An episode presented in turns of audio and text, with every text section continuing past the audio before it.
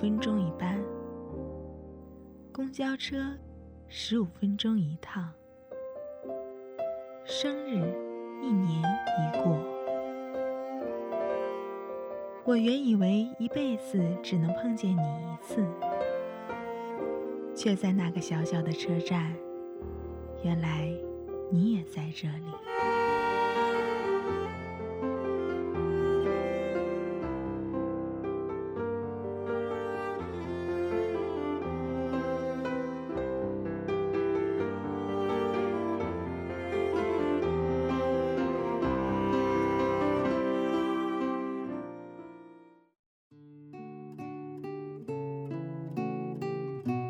欢迎大家收听本周的凤凰树下。本期原来你也在这里至九月十三，要为大家带来的是一段发生在九月十三号中秋前后的故事。如果说人生这列火车由你驾驶着走向未来，它何时动身，将往何处，自然随你定夺。可面对沿途上上下下的人，你却无法招手。力挽留，所以珍惜和每个人在一起时的美好时光吧。谁能陪你走到最后呢？没人会知道答案。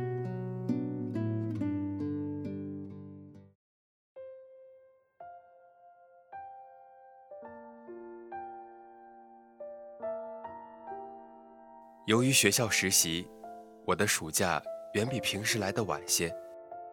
也正因此，还没有适应待在家里的懒倦生活，就又匆匆忙忙收拾行囊，孤身一人从北方往南方。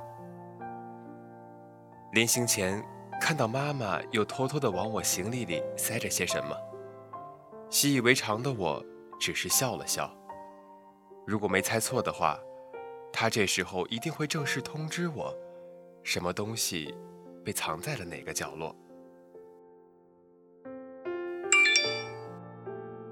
女儿啊，妈又给你装了些东西，怕你嫌重不愿带，就没和你说。你这次呀，在家时间太短了，妈怕你身体没养好。常吃的药呢，我都放你衣服堆里了。你总爱吃零食，我看箱子里呀还有地方，就给你搁了两盒饼干。路上饿了，记得拿出来吃点儿。中秋节放假时间短，怕你想家。你不是总惦记着吃你外婆做的桂花糕吗？我拿保鲜盒给你装了点儿，省点吃呀，够吃到中秋节。要是想家了，记得给妈妈打电话啊。时间刚刚好，妈妈的消息总能赶在我出省的前一刻送达。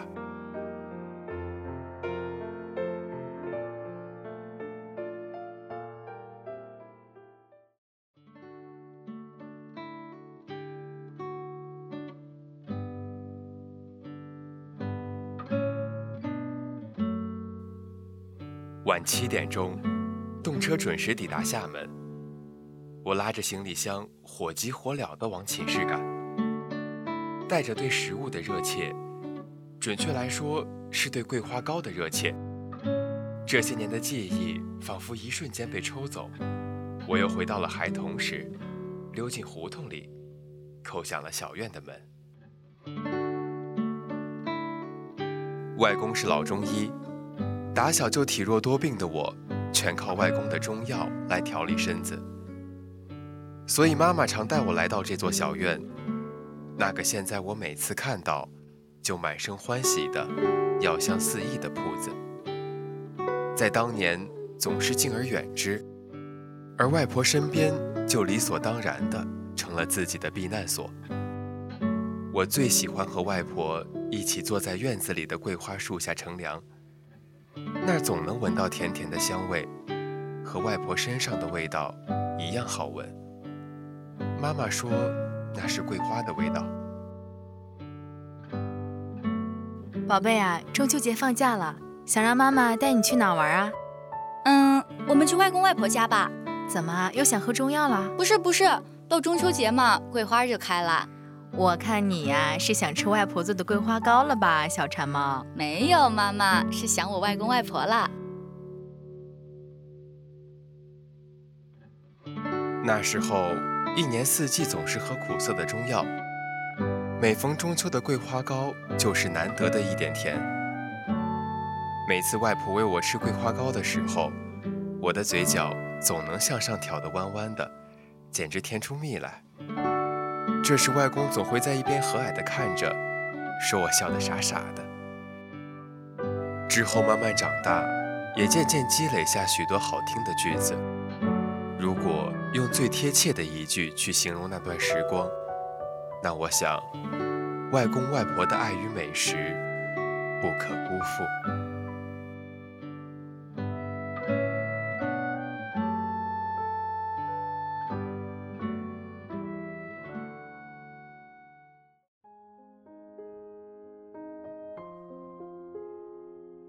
也许我还没有长大。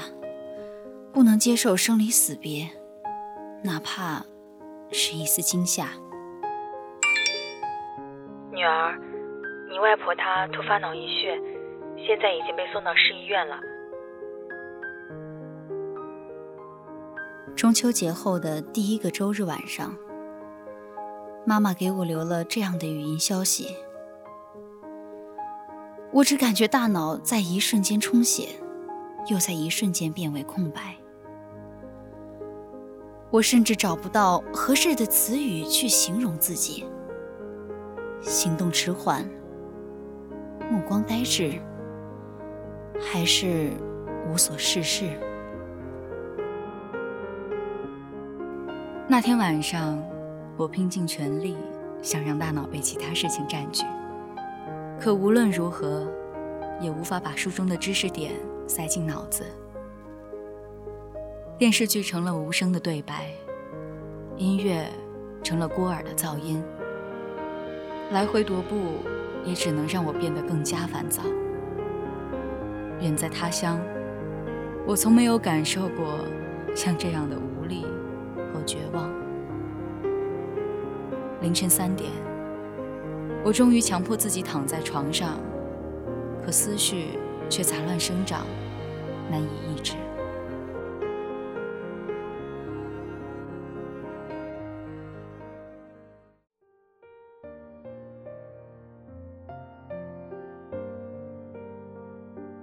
阿妹啊，啥物时阵放学啊？连外公也去接你，阿妈就出来带你做好料啊。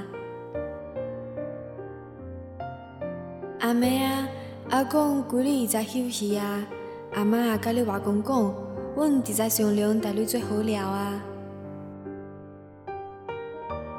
妹啊，从食啥物啊？阿妈甲恁外公，阿妈甲恁妈讲，叫你带你买。阿妹，这礼拜有倒来无？若有倒来，叫阿妈出来看者啊。学生苦啊，苦的想会挡袂了的，记得倒来甲阿妈讲啊。阿妹啊，你啥物时阵放暑假啊？你抱伫厝内，无人陪伴我落跳棋啊。阿妹，你这大学着读几年啊？大学三年，研究生、博士又得真侪年，长啊！阿妹啊，中秋着外口免从厝内，该你寄几回糕，食较侪咧。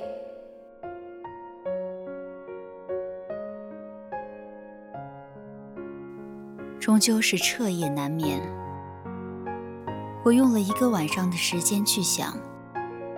为什么前些天还同我在电话里聊天的人，在一转眼间就饱受病魔摧残？直到朝阳缓缓升起，我也并不明白。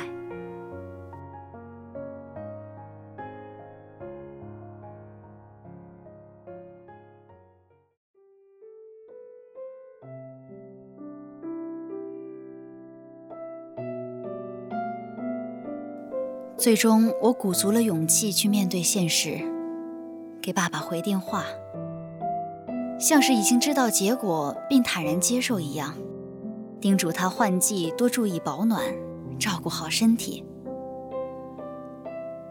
可给妈妈回电话时，却又像控制不住自己一般的想去逃避。妈，我一直不敢给你回电话，我怕。没事儿，脑出血二十八毫升，医生说呀不用手术，在重症监护室里观察。你舅舅留在那儿呢，我已经先回家了。之前妈妈太忙了，忘了跟你说了。没事啊，女儿，别担心。妈，你怎么不早点跟我说呀？我，我想这事儿想了一晚上，一晚上都不知道该干嘛。我怕外婆她丢下我不管了，怕以后再也没有人会找我下跳棋。我怕以后中秋节再也没有桂花糕了，妈，我真的好怕呀。凌晨两点钟，整栋宿舍楼都安静的可怕，楼道里空荡荡的。我好想找一个人抱着他哭诉，可室友们早都睡着了，我找不到，一个人也没有。我只能祈祷，满脑子只想着要外婆平安。她可是要看着我大学毕业、研究生毕业。他可是要活一百岁的人啊！面对曾经患上过同样病症的爸爸，我始终能控制好自己。可在知道外婆的病情后，委屈、难过等各种在前一天晚上积攒下来的复杂情绪，便在一瞬间溢散开来。风波就这样不声不响地拉下帷幕。我看着家人每天在群聊里汇报着外婆病情好转的消息，脸上的笑容也逐渐变多了起来。之后的几天，我的身体总是软绵绵的，使不上力气，便不由得想起了外公去世后的那个秋天。记忆中，外婆的身体就是从那时起变得越来越差的。那年中秋，我捧着桂花糕，同往日一样和外婆坐在桂花树下聊天。外婆的话显得格外的少，时不时的对着月亮叹气。拨开云层，月光洒下，好像一瞬间，外婆已变得满头白发。君埋泉下泥销骨，我寄人间。雪满头，我想，我大概体会到了。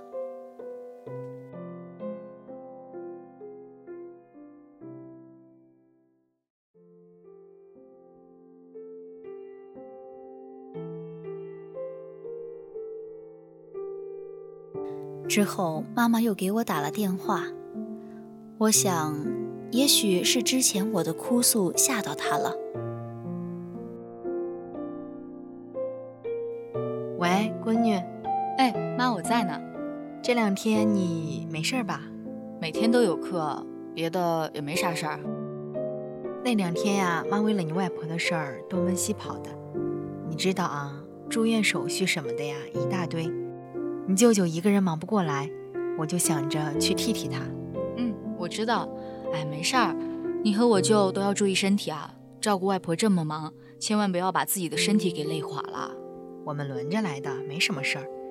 倒是你啊，离家这么远，妈妈是想操心也操不上。你一定要照顾好自己，药呀也记得按时吃啊。嗯，我知道的。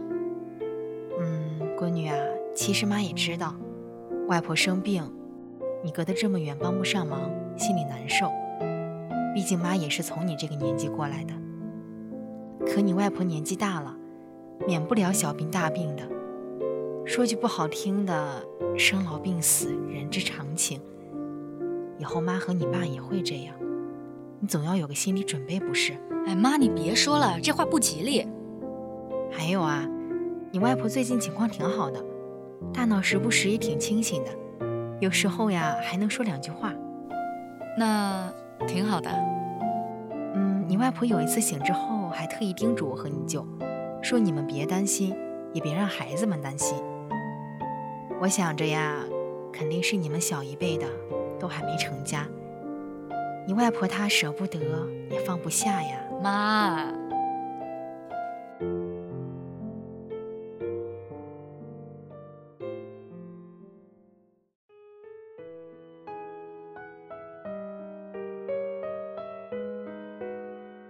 以前我总想快快长大，给家人买好多东西。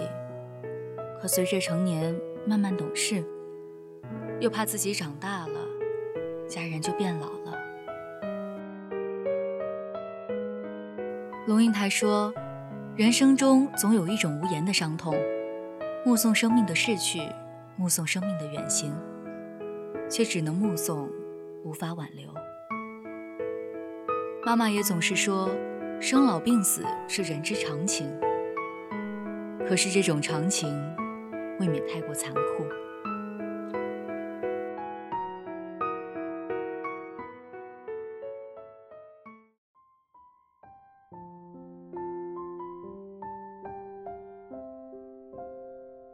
月光透过雕花的窗，洒落一地细碎的银色。斑驳墙上挂满的老旧相框，刻下的都是外婆风华正茂的模样。而如今，她早已两鬓成霜。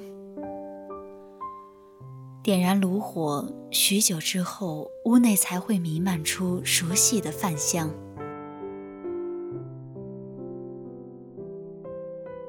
外婆在藤椅上轻轻摇晃，时光流淌，我慢慢的忆起过往。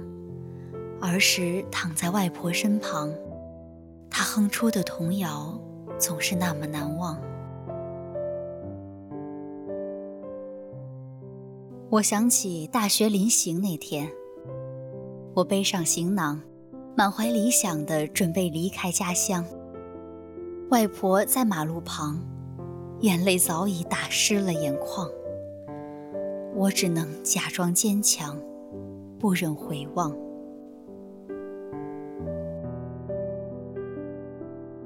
我会一直记得外婆的话，她慈祥的笑容也会一直陪伴着我长大。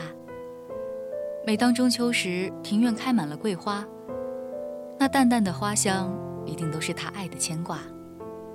夕阳西下。他是晚霞，陪我漫步到天涯。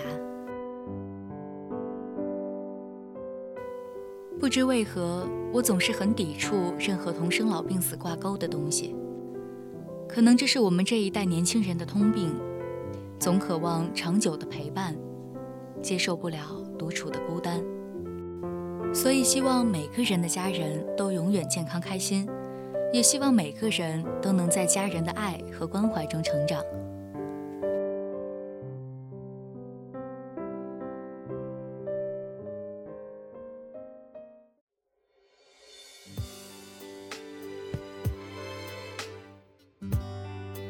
今天的凤凰树下，原来你也在这里。之九月十三，到这里就要和大家说再见了。希望本期节目能给每个正在默默倾听的人带来久违的感动和慰藉。播音：漠北十五，浩浩，小铃铛，小郭，采编：白茶，机务：周周，新媒体：威尔，协众监听。感谢您的收听，下周同一时间我们不见不散。